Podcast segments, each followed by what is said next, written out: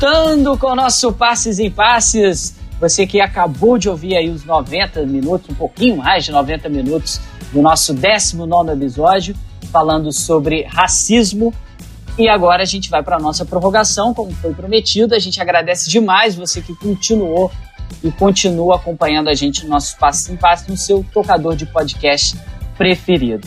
Carol, antes da gente começar e continuar trocando bola aí, tanto com o Emerson quanto com o Wellington, sobre o negro no futebol brasileiro, nosso querido professor e amigo, coordenador do Leme, Ronaldo Elal, fez uma contextualização do que é esse livro para a gente começar esse debate na prorrogação, não é isso, Carol? É isso aí, Felipe. Lá no nosso tempo regulamentar, nós comentamos sobre o livro que o nosso coordenador, Ronaldo Elal, escreveu junto com o Hugo Lobisolo e com o Antônio Jorge Soares. O nome do livro é A Invenção do País no Futebol. Em um dos artigos, Antônio Jorge Soares remete ao livro O Negro no Futebol Brasileiro, de Mário Filho, lançado em 1947. O autor afirma que este é o primeiro livro que trata da questão do negro no esporte, mas que alguns autores estão utilizando esta obra como prova para as interpretações estabelecidas sobre o singular estilo de futebol nacional. Ronaldo, você acredita que existe um estereótipo sobre o estilo de jogar futebol com raça e malícia atribuído ainda hoje aos negros? Salve Felipe, salve Carol, Emerson, Wellington. É um prazer enorme estar aqui com vocês. Parabenizo muito a iniciativa dessa minha equipe de fazer esse podcast especial, esse Passos em Passes. Realmente é um prazer enorme estar aqui com vocês. Espero é, dar minha contribuição. O livro O Negro no Futebol Brasileiro, do jornalista Mário Filho, foi publicado a primeira vez em 1947 e tinha quatro capítulos e o prefácio do Gilberto Freire, até hoje dos maiores intelectuais é, do Brasil. É, Gilberto Freire não gosta de quando chama ele de antropólogo, não gostava, né? Se, se identificava mais como escritor. Mas era um cientista social. E, e depois de 64, Mário Filho agrega mais dois capítulos, por conta da, da derrota de 50 e do bicampeonato 58 e 62. Então ele agrega o capítulo 5, chamado Aprovação do Preto, e o sexto capítulo, que é a Vez do Preto. Né? E esse, essa é a última edição, final, que é publicado em 1964. Logo depois, o, o dois anos depois, morre. Mário Filho era jornalista, é, dono de jornal, um grande promotor das questões populares é, do Brasil. É, então, ele, acho que ele tinha esse papel realmente de, de, de, de, de os Jogos da Primavera, ver o desfile de, de carnaval, de promover as questões populares. E muito amigo do Gilberto Freire, então ele escreve esse livro que foi um marco realmente na historiografia do futebol brasileiro e, e acabou entrando realmente no meio acadêmico, né, como o trabalho mais detalhado que está narrando o, os primórdios, né, até, do início até uh, o período que ele está escrevendo, até 47, depois 64, do nosso futebol e meio que contando a saga do negro e do mestiço é, brasileiro. E ele diz no livro que ele foi feito uma pesquisa detalhada e que tudo que ele está escrevendo poderia ser comprovado. Parece que ele pegou muito do acervo do ex-goleiro do Fluminense, Marcos Carneiro de Mendonça. Né? Parece que esse acervo se encontra hoje no Fluminense, não tenho certeza. Acho que o Elton pode saber mais do que eu. É, e aí, enfim, esse livro acabou entrando na academia, principalmente porque teve o prefácio do Gilberto Freire, que diz que, que se trata de uma obra quase que sociológica. Ele não diz que é uma obra sociológica. Bom, aí que aconteceu? Eu, em 98, eu participei da tese de doutorado do Antônio Jorge Gonçalves Soares, se tornou meu amigo, é, a tese de doutorado que se chamava Futebol, Raça e Nacionalidade no Brasil, releitura da, da história oficial. E ali havia uma discussão, não era muito uma discussão sobre racismo, sobre o negro, era uma discussão mais sobre o que, que vem a ser objeto da história, né? até que ponto o livro do Mário Filho poderia ser visto como um objeto de história do, do futebol brasileiro. E aí eu ponderei na época com, com o Antônio Jorge que poderia sim, porque se você vive uma coisa como sendo real, ela é real nas suas consequências. Ainda que tenha uma, uma, uma narrativa, digamos, um pouco romântica, né, ela foi bastante eficaz por conta uh, não só do discurso do Mário Filho do Gilberto Freire também, que tinha escrito em 1933 Cada Grande Senzala, eu posso explicar isso um pouco mais adiante, mas porque o Brasil, em, em, em, um período muito curto, né, ele ganha três Copas do Mundo, 58, 62 e 70, e é vice-campeão em 50, quer dizer, monta seleções fantásticas em 20 anos, né? Então acabou tendo uma correspondência empírica nesse sentido, né? E aí, é, o César Gordo, que foi meu aluno, acho que foi da turma do Wellington, uma colega dele, se não me engano, o César Gordo, eu, eu prestei um exemplar da tese para ele ler, porque ele é citado pelo Antônio Jorge Gonçalves Soares, o César não gostou, porque ele é criticado como sendo um desses narradores que são tragados acriticamente pela narrativa do Mário Filho. E aí o César resolveu escrever um artigo comigo, né? E eu, eu fui num tom bastante acadêmico, sem ser um tom pessoal, para contestar as posições do Antônio Jorge Gonçalves Soares. Aí nós escrevemos o artigo Sociologia, História e Romance na construção da identidade nacional através do futebol. E o Hugo Lovisolo, que foi é, que é antropólogo, que foi meu amigo também, foi orientador do, do Antônio Jorge Gonçalves Soares, estava escrevendo um número especial da revista Estudos Históricos da Fundação Getúlio Vargas. E aí convidou a gente para publicar esse artigo. Só que ele deu esse artigo para o Tony ler, o Tony Antônio Jorge Gonçalves Soares. E aí o Tony escreveu a tréplica. Então quem olha o, a, o debate acha que nós estamos respondendo ao artigo do Tony. Não, nós estamos respondendo à tese do Tony, né? E, aí nós republicamos esse debate no livro é, que eu organizei junto com Antônio Jorge Gonçalves Soares e Hugo Lovisolo, chamado A Invenção do País do Futebol, como subtítulo Mídia, Raça e Idolatria, pela editora Mauad. O livro teve uma repercussão enorme nos meios acadêmicos, é, fora dos meios acadêmicos também, nos 100 anos uh, do Mário Filho, que foi acho que em 2008, ele estaria, estaria fazendo 100 anos, eu acho que o João Máximo, não acho, não, com certeza, o João Máximo mencionou esse livro e disse que o debate, é, é, que o livro não, não tinha, tinha sofrido críticas e, e, cita o nosso debate. No prefácio, a quarta edição do livro, O Negro no Futebol Brasileiro, tem o, o prefácio do historiador, é, ele comenta também esse debate. É, e, então a gente teve uma repercussão que extrapolou os meios acadêmicos. Eu poderia dizer que foi o seguinte, assim, na minha opinião, né? Hoje talvez a gente converge muito mais do que a gente diverge, né? Eu, César e, e o Antônio Jorge Gonçalves Soares, né?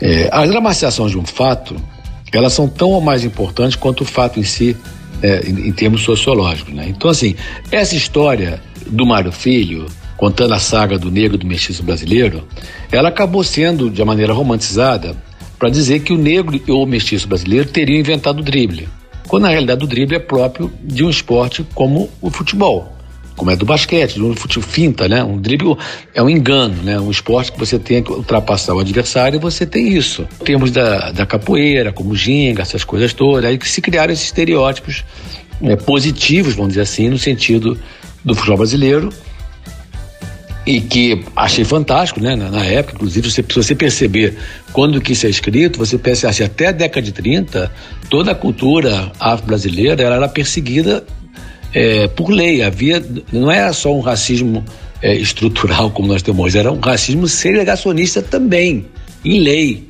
A capoeira, o candomblé, o banda eram perseguidos na lei. Não poderia acontecer essas coisas, né?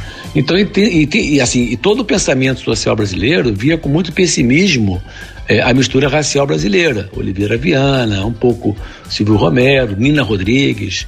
E o, o Gilberto Freire, com Casa Grande Senzala, ele traz a mestiçagem como o que faria do Brasil o Brasil. Ainda que o livro tem é, muitos digamos, contradições, muita ambiguidade, mas ele, de alguma maneira, é o primeiro livro que rompe com aquela estrutura né, de teses racialistas que existiam né, nas primeiras décadas do século passado no Brasil. E o, e o Mário Filho, muito amigo do Gilberto Freire, né, bebia da, da, das ideias do Gilberto Freire também, acabou né, escrevendo esse livro que eu, que eu tenho para mim como é um livraço, né, um marco né, na história é, sobre o futebol brasileiro, é, cheio de causos que ele conta ali dentro, só que de maneira. É, não é um livro assim de um historiador, é de um jornalista que está romanceando a história, mas eu prezo como um livro fundamental e também como objeto de história, porque a, a gente viveu isso, vive até hoje essas coisas como sendo reais, né? A invenção do drible, como sendo do brasileiro, como sendo do negro do mestiço brasileiro, né? E aí você tem algumas discussões mais profundas, um artigo que uma vez eu encontrei, é, zapeando assim, zapeando não, é, pesquisando na internet, um artigo do Tiago Maranhão, Apolinos e Dionisíacos, que é um artigo bem interessante que ele fala dos silêncios do trabalho do, do, do Gilberto Freire a respeito do povo brasileiro. Né? Então ele fala assim, ao, ao, mesmo tempo que ele louva a mestiçagem, se você estica o argumento, parece que ele está botando o louvor na mestiçagem, nas coisas que são irreverentes, que são improvisadas, nas artes, nos esportes. Mas você não quer irreverência, improvisação na política, na ciência. Então, assim, claro que, assim, se você tirar do contexto, você tem várias críticas que você pode fazer, tanto ao trabalho do Mário Filho como ao trabalho do Gilberto Freire, né? Mas você botando no contexto da época, né, foram trabalhos dos dois que eu, eu tenho assim como extremamente revolucionários. Tem um detalhe também que é importante a gente colocar, é que o trabalho do Antônio Jorge Gonçalves Soares, ele faz uma análise minuciosa das duas edições do livro do Mário Filho, e ele percebe que na primeira edição é, o final termina falando em democracia racial brasileira. Na segunda edição, ele diz que vai manter tudo na íntegra da primeira edição e vai apenas acrescentar os dois capítulos. Só que o Antônio Jorge percebe que para poder dar sentido, né, dois capítulos que ele está acrescentando, ele já diz que a democracia racial era incompleta. Eu tenho uma hipótese para isso aí, né? É, o Gilberto Freire, o, o Mário Filho era muito amigo do Gilberto Freire. Houve aqui no, no país, você pode pesquisar isso aí, foi famoso, o projeto Unesco, e, que é do ano 1950 mesmo. E que esse projeto Unesco reuniu vários intelectuais brasileiros, que Gilberto Freire fez parte também, Horácio Nogueira, Florestan Fernandes e vários brasilianistas, para tentar entender a, as relações raciais no Brasil, partindo do pressuposto que aqui não tinha segregação como tinha na África do Sul e nos Estados Unidos. E aí, nesse projeto Unesco, se descobriu que aqui tinha racismo sim. Ainda que não tivesse, não houvesse a segregação como nos Estados Unidos e na África do Sul. E foi um, um baque aqui, naquela descoberta. Então, óbvio que o Gilberto Freire também tomou conhecimento que aqui não existia tal decantar, tão decantada a democracia racial. E logo depois, acho que foi 51, 52, 52, que é a Lei Afonso Arinos, até um número, número a lei, mas a gente chama lei Afonso Arinos por causa do jurista Afonso que foi uma bailarina negra, coreógrafa, que foi tentar se hospedar na suíte presidencial de um hotel, não sei se é de São Paulo ou do Rio de Janeiro, agora me esqueci. É Catherine Durham, a, a coreógrafa. E ela foi barrada. E isso ficou, assim, as relações é, do Brasil para o exterior, a, a nossa imagem ficou muito manchada. E o Gilberto Freire era um dos caras que mais se irritou né, com esse acontecimento.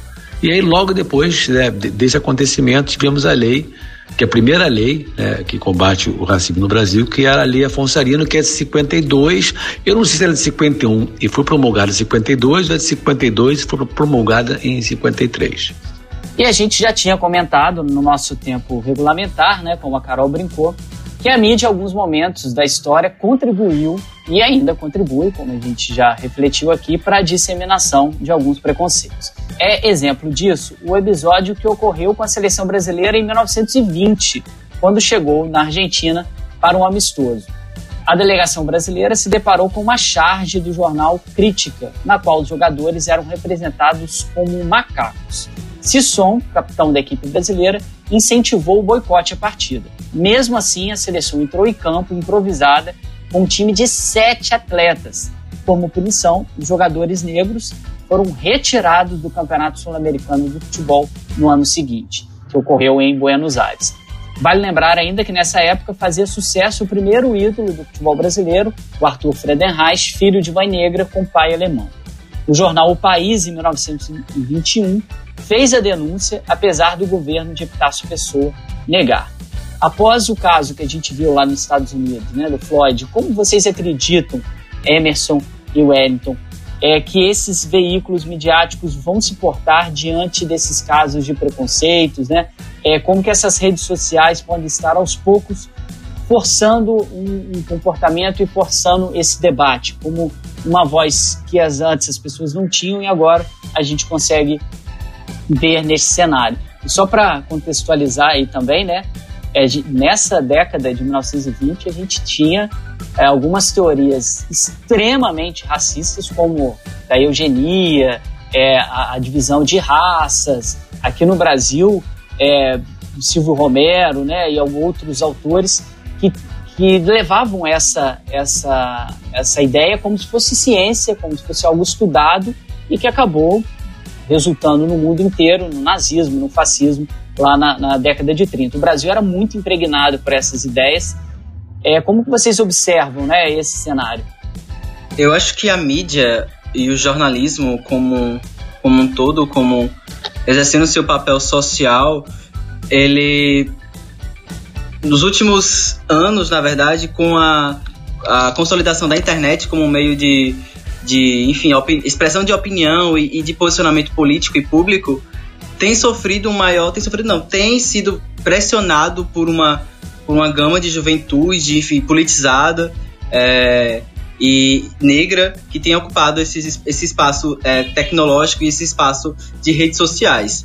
Então eu acho que em relação a narrativas que cobrem é, questões raciais, na, na televisão eu, eu, falo, que é uma mídia que eu acabei me aproximando bastante, eu acho que os meios midiáticos eles vão ter ainda mais cautela para tratar esses assuntos, principalmente pela essa pressão externa que eles vão sofrer, se, se houver algum deslize, se houver algum tipo de estereotipação em relação ao negro dentro do esporte ou dentro de qualquer outra área. Mas isso também vai passar por uma noção de mudança é, de, de ocupação, na verdade, de pessoas negras em cargos de poder na mídia, em corporações midiáticas. É, eu falo em posição de editor, em posição de, de produtor executivo, é, saindo apenas da reportagem, que seria o, o, mais trivial, assim, entre aspas, do jornalismo, o mais é, base, base lá, na verdade, na parte de decisões editoriais, por exemplo, e de analisar com mais cautela essas questões raciais porque eu acho que a, o tratamento ele vai ser mais delicado, ele vai ser mais é, respeitoso, mas ainda assim ele pode acabar caindo em alguns lugares comuns, de que pessoas não negras elas podem acabar repercutindo. Então, é, isso passa fundamental pela essa inserção do negro com força uh, nesses meios midiáticos, aí vai passar por uma outra questão que a gente, enfim, já falou bastante, que é em relação ao racismo estrutural, que impede que essas pessoas negras elas alça em voos maiores e posições de chefia, mas sem dúvida alguma a gente não vai ver é, repercussões e narrativas como essa que o, que o Felipe falou, da década de 20, ou então outras é, de meados do século passado, em que estereotipavam, em que segregavam, na verdade, explícita. Era um racismo explícito, na verdade, não era nem maquiado, não era nem algo velado. Então, o, o jornalismo em si ele vai incorporar, ele está incorporando, na verdade, esse é um processo lento e gradual, mas eu acho que tudo se encaminha para isso, para essa consolidação dessas narrativas saudáveis e, e isso passa diretamente pela inserção do negro nesses cargos de poder e de chefia na comunicação. Eu vejo assim, vamos lá, eu vou dividir essa, essa pergunta, essa minha resposta em, em, em duas partes, né? Vamos, vou começar aí pelas empresas pelas empresas de mídia, né? Que se dizem empresas de tecnologia, mas são empresas de mídia como é, Facebook, como Twitter. É, parece tá, está havendo aí, parece estar acontecendo uma certa inflexão com relação a essas empresas que inicialmente elas é, consideravam que o produto delas né, era terra de ninguém, em que valia tudo e elas não tinham nenhuma responsabilidade com o que acontecia ali. As cobranças começaram a acontecer, principalmente Europa, Estados Unidos, uma pressão muito forte inicialmente na Europa de órgãos reguladores, órgãos de controle.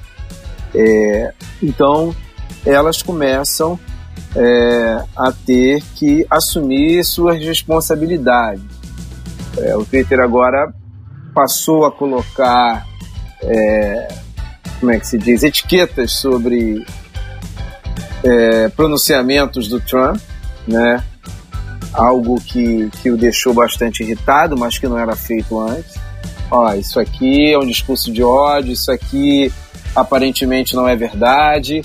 É, esse era um movimento que começou com o Twitter e o Facebook estava é, se recusando a fazer o mesmo, mas aí um grupo de funcionários né, do, próprio, do próprio Facebook.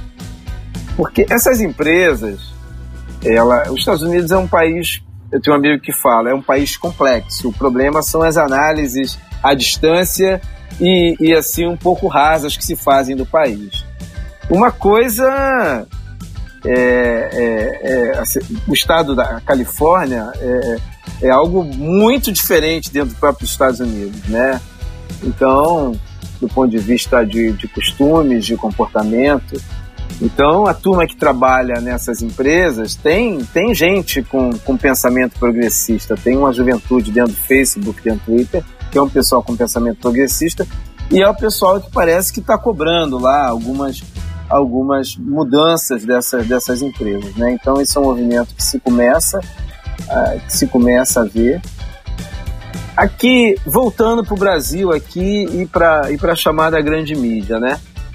É, por conta da força do ativismo é, nas redes sociais, né, da necessidade dessas empresas terem que se adaptar a essa outra dinâmica surgida nas redes, a gente vê também essas empresas fazendo algum movimento, fazendo movimento no sentido de ter uma, uma, uma postura antirracista.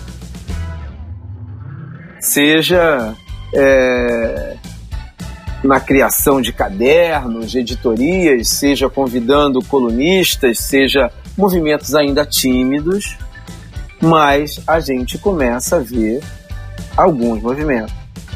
A Folha mesmo, que é o meu objeto de estudo, tem feito alguns movimentos nessa direção. É, ao colocar, quando você coloca uma mulher negra, e não é uma mulher negra que não tenha o Muniz fala disso num livro. Não basta ser um. É, o ideal é que você tenha esse, esse, esse, esse editor, esse produtor, esse ombudsman, alguém que também tenha uma visão crítica da questão racial no Brasil. Isso é fundamental, isso é muito importante. Então, a ombudsman da Folha é alguém com esse olhar. É, se vocês pegarem é, os, sei lá, as 12 edições da coluna dela aos domingos, vocês vão perceber claramente é, o olhar dela para essa questão, a questão da diversidade racial, a questão da mulher, seja da forma como se fala do povo oriental. Então, assim, é um movimento. O jornal também criou uma editoria de diversidade. E como é que funciona essa editoria? Ela não é uma, não é um, não é um, um gueto no jornal, um, um espaço guetizado, transformado em gueto no jornal. A proposta da editoria é fazer um, uma, uma, um olhar transversal a todas as editorias do jornal, incorporando esse olhar, essa visão. Enfim, é, isso vai acontecer. além disso, o jornal começou a, a, convidar colunistas. Você tem a Cida Bento, tem o Tiago Amparo e, e, outros, né? Acho que tem mais uns dois ou três colunistas, enfim. A Djamila escreve lá também. É, no que, que isso vai dar? Isso vai mudar de fato a atitude do jornal? Não sei, o tempo vai dizer.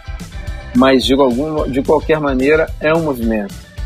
A iniciativa da TV Globo, da Globo News, né, de levar lá, de fazer um programa com Heraldo e, e as repórteres negras. Ok, a Flávia e a Zileide agora estão no Jornal das 10 também, já estão incorporadas. A Maju apresenta o jornal hoje. É, na minha visão, é, são pequenos movimentos, mas que são carregados de simbolismo. E, e, e a questão do racismo, da superação do racismo, para mim, passa muito pela questão do simbólico. Eu acho muito importante uma menina de 8 anos, 7 anos, poder ligar a televisão e ver a Maju apresentando o Jornal Hoje. Eu acho isso importantíssimo.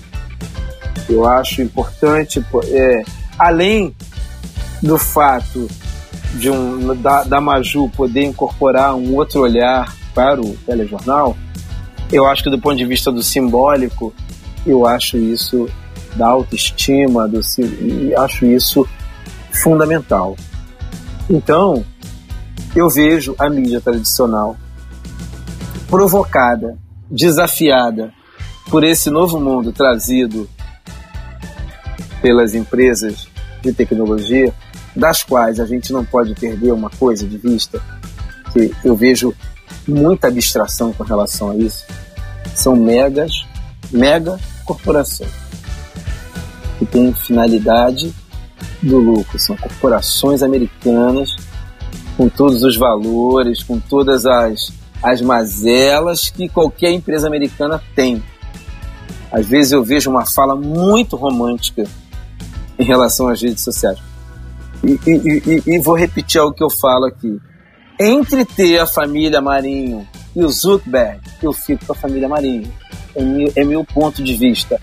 Uma visão de geopolítica, é uma visão assim, é, é, sabe? Entre ter lá a turma do Google é, coletando todos os nossos dados e manipulando, e no frigir dos ovos, essas empresas estão todas em função do aparato de segurança americano. Se os Estados Unidos resolve entrar em guerra com algum país e chega lá, ó, me dá os dados. Ah, não, não pode? Como é que não pode? Eu vou te prender. Tem aqui uma lei, ó, que diz que se você não me entregar tudo isso que está aí, eu posso te prender. Então, eu não tenho, eu não tenho, assim, nenhuma ilusão, nenhum romantismo com relação a essas corporações de mídia, assim, eles falam que são techs, mas não são, que o algoritmo, isso quem me ensinou foi o, o meu professor querido e orientador Muniz, o algoritmo edita, ele escolheu o editor. O que, que é edição? É escolha. Se eu digo que isso pode, isso você pode ver, isso você não pode, para isso eu te mostro. Eu estou editando, então assim, então eu não tenho nenhuma, nenhuma ilusão. Agora, é, que no frigir dos ovos os interesses americanos vão estar sempre prevalecendo. É, agora, eu acho que traz uma realidade nova para o universo da comunicação, da produção de conteúdo, é, que faz com que as empresas é, que fazem jornalismo, né, é, a, a mídia tradicional, tenham que se fazer movimentos. E um deles eu acho que é incorporar algumas agendas, como essa questão da diversidade do combate ao racismo. Maravilha, Wellington. E você, nosso queridíssimo ouvinte, continuou na nossa prorrogação, ouviu aí o debate sobre o negro no futebol brasileiro. Nosso coordenador aqui do Leme, Ronaldo Elal, falou um pouquinho para vocês, contextualizando o livro, o que foi é, esse debate que, como a Carol disse, né, está muito evidente no livro publicado em 2001 e depois republicado, que é o livro A Invenção do País do Futebol, que tem vários debates sobre é, a questão do racismo também. E aí a gente voltou com os nossos convidados de hoje, com Emerson e com Wellington, para debater a questão das redes sociais e até que ponto elas forçam as grandes mídias que a gente conhece aqui no Brasil a pautarem esse assunto racismo. Tivemos mais nesse, nesse tempo de prorrogação, mais uma aula do Wellington, mais uma aula do Emerson, principalmente na questão aí que o Wellington mencionou, da não romantização das redes sociais, o algoritmo que você vê lá no seu Facebook, o que vem antes, o que não, o seu amigo que aparece mais para você aparece por algum motivo.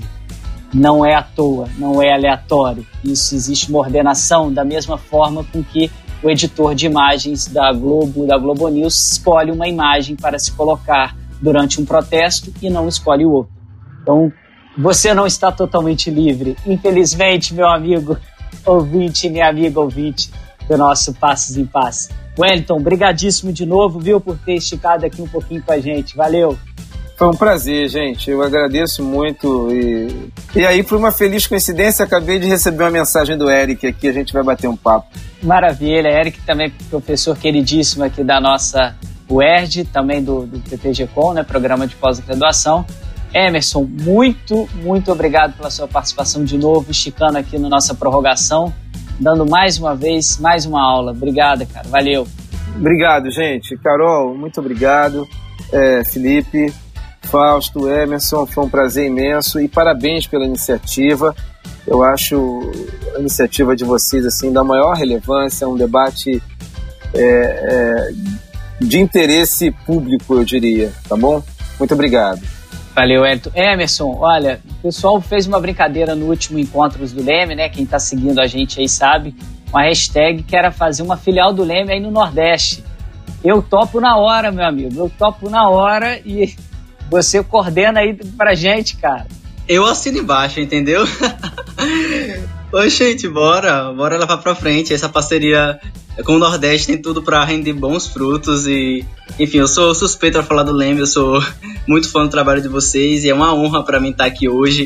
É, enfim, obrigado a toda a equipe, valeu o Wellington novamente e que esse discurso, que esse debate relevante tenha feito diferença na vida de várias pessoas. Valeu. Valeu, obrigado por ter esticado aqui um pouquinho mais com a gente, novamente apresentando aí, dando aula aqui, assim como o Wellington. Carol, amiga, valeu. Já na sua estreia já teve que jogar não só 90 minutos, mas uma prorrogação também. Tá com fôlego, hein? Tô sim, querido. Queria muito agradecer aos dois e queria dizer a eles que, como professora de escola pública que eu sou, que trabalho com alunos do ensino médio, queria dizer para vocês que a gente está tentando, dentro da escola, fazer alguma diferença. Nem sempre a gente consegue. Fizemos semana passada na minha escola um debate sobre o racismo via MIT. São poucos os alunos que têm o acesso, mas a gente está tentando, da maneira como dá, para a gente conseguir também fazer a nossa parte lá na educação de base. Obrigada, tá, meninos, por tudo. Carol, a gente que agradece. Eu sou testemunha do trabalho que se faz, enfim, é a sociedade que te agradece. É isso aí. A gente agradece também nosso querido amigo diretor Fausto Amaro, coordenando tudo aqui da sua casa. O Léo Pereira, por fazer edição dessa nossa prorrogação também. E você, claro, amiga e amigo ouvinte, que continuou aprofundando ainda mais nesse tema. Já tem todos os, os links aí na nossa, nossa página, lá no nosso blog Comunicação Esporte. É, tudo aquilo que vai dar para você é, continuar a ouvir e continuar a ler mais sobre o tema racismo e esporte. E a gente volta no nosso vigésimo episódio do Passes em Passes, o esporte como você nunca ouviu.